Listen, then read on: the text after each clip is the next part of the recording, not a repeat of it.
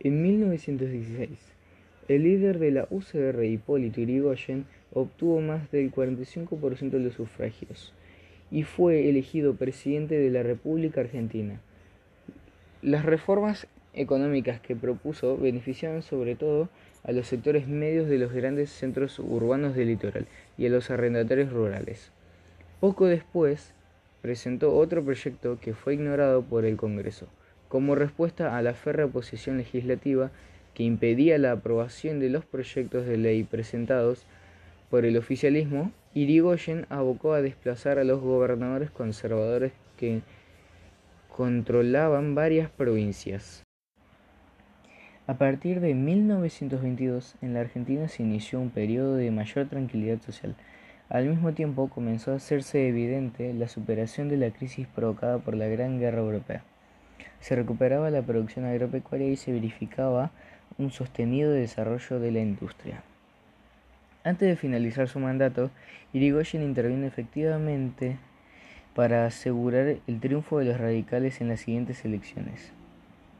Efectivamente, en 1922 la UCR triunfó en los comicios y Marcelo Torcuato de Alvear, el candidato elegido por Irigoyen, fue designado como presidente de la República. En 1928, Hipólito Yrigoyen fue nuevamente elegido presidente de la República Argentina después de obtener casi el 60% de los sufragios.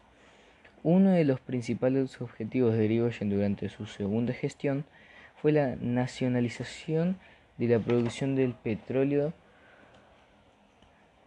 El Senado se negó a los proyectos que propuso Irigoyen. Entonces, para alcanzar su objetivo, el presidente retomó la práctica de las intervenciones federales a las provincias que tenían gobiernos opositores. Desde fines de 1929, cuando la crisis económica internacional comenzó, a hacer sentir sus efectos recesivos en la economía nacional.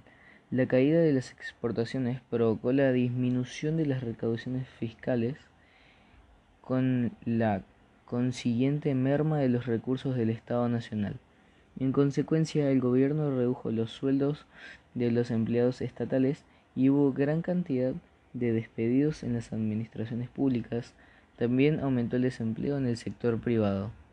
El descontento social se manifestó en las elecciones legislativas de marzo de 1930 en la capital federal ganó el Partido Socialista Independiente y en total nacional disminuyó el porcentaje de votos obtenidos por el partido del gobierno que igualmente resultó primero.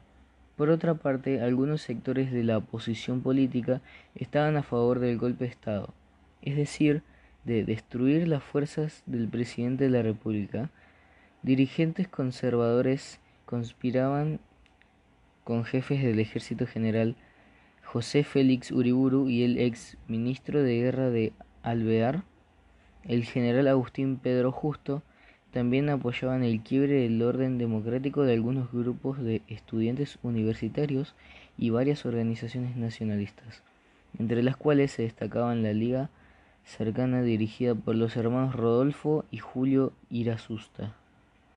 El 6 de septiembre, el presidente constitucional debilitado por la profunda crisis económica y política fue derrocado y el general retirado José Félix Uriburu asumió como presidente provisional.